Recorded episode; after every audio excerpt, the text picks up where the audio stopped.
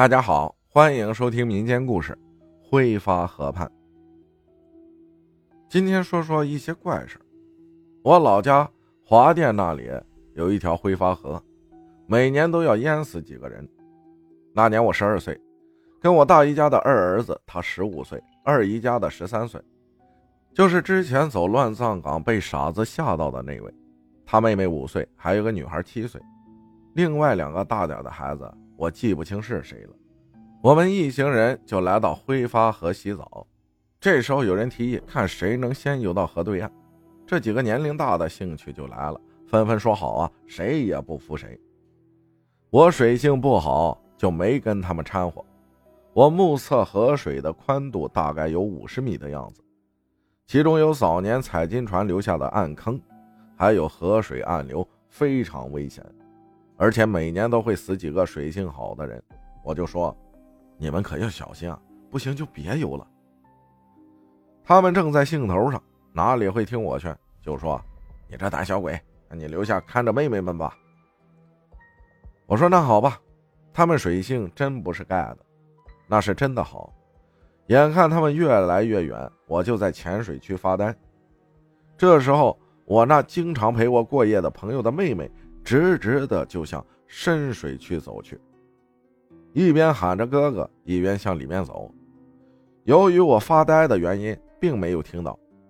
眼尖的那几岁的女孩就过来喊我：“快看，小妹，好像让水淹到了。”我想都没想，立刻就快速跑过去。由于水的阻力，我移动的并不是很快，心里非常着急。好在我的身高优势，水没有淹过我的身躯。我来到他的身边，抱着他，发现非常的重，就好像有人拉扯一样。好在我成功的把他抱回了岸上。由于往回走的时候他是头向下的，空出来不少水，没什么大碍。这时候才发现小妹的腿部有几个乌青的手印，并不是我留下的。那几个大孩子。倒是没出什么事儿。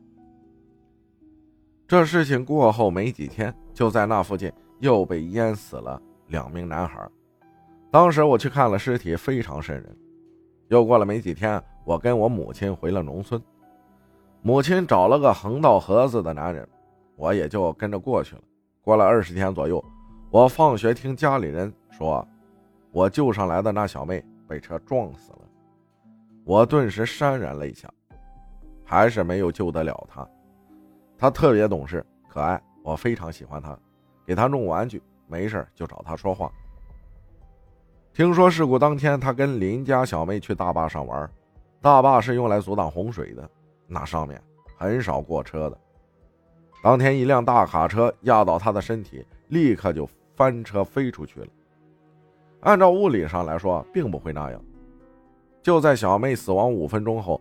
平静温和的天气，刮起了一场异常强大的龙卷风，把邻居家的七十米长的大棚连根拔起，飞出去好远。平日以来，他们家坏事做绝，大家都说是报应。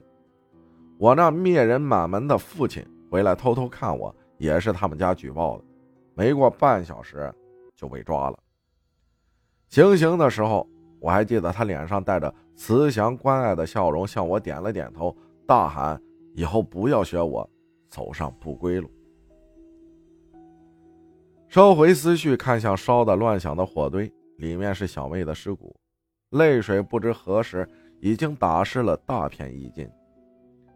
过了很多年，我跟母亲来到了天津发展，我也交了几个当地的小伙伴。附近有一个废弃的工厂，残垣断壁，是多年前一场大火毁掉的。大白天就能感觉到阴气森森的。有次很晚了，我骑着单车路过那厂的门前，清清楚楚的看到一个红衣女鬼，五米宽的铁条大门。我看见她双脚离地，从我的角度正好看的是侧身，她手臂伸直，好像是要掐谁，慢慢的飘了过去。那一次我是真的怕了，黑发及腰的长发。披散着一身红袍，双脚离地大概二十多公分。转天跟朋友说，他们都不信。还说这世界上根本就没有鬼，是什么磁场效应。正好路过一个林子边上，有一个用木板搭建的小庙。我这朋友啊，嘴上无德，就说：“看看吧，这些人闲的，这么好的木板，搭建个屁的庙啊！拿回去烧火多好。”邪门的事就在当天晚上，我这哥们痛的就快要死了一样，医生看了都不知道什么毛病。当时我就说了白天的事情，他的老父亲买了些烧纸去打点了一番，小孩子不懂事什么的，回来到家再观察他的好大儿，还真的就不疼了。这也算他的运气好，碰上好说话的，不计较了，不然后果太可怕了。还有我入道的事儿，咱们下集再讲。感谢青宁分享的故事。感谢大家的收听，我是阿浩，咱们下期再见。